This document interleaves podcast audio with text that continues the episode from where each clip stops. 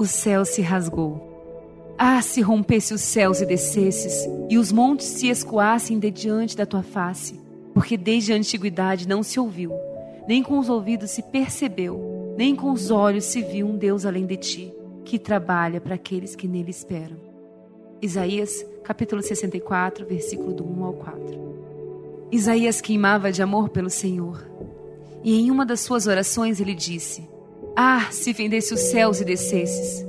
O que ele não sabia é que Deus responderia pessoalmente a sua oração. Fender significa abrir, dividir, rasgar.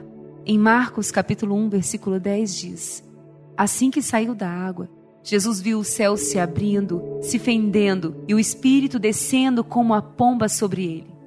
E veio uma voz dizendo: Tu és meu filho amado, e em ti me agrado. Jesus viu o céu se abrirem e um pedido que havia sido feito séculos atrás se tornava real. Ninguém esperava por isso.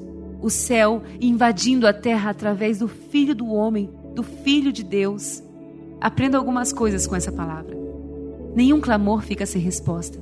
Ainda que eu não veja, o céu vai manifestar a resposta no tempo certo. Para todo filho existe um céu aberto. Os céus foram rasgados e não há nenhuma força demoníaca que possa fechar outra vez. O Pai anseia pelo Espírito que vive em nós.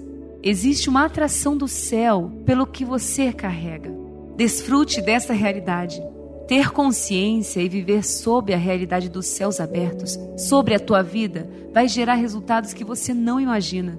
Não existe céu de bronze. Essa é uma mentira do inferno para impedir uma verdade que já foi conquistada para nós. O céu se rasgou. Está disponível e ninguém pode costurá-la outra vez.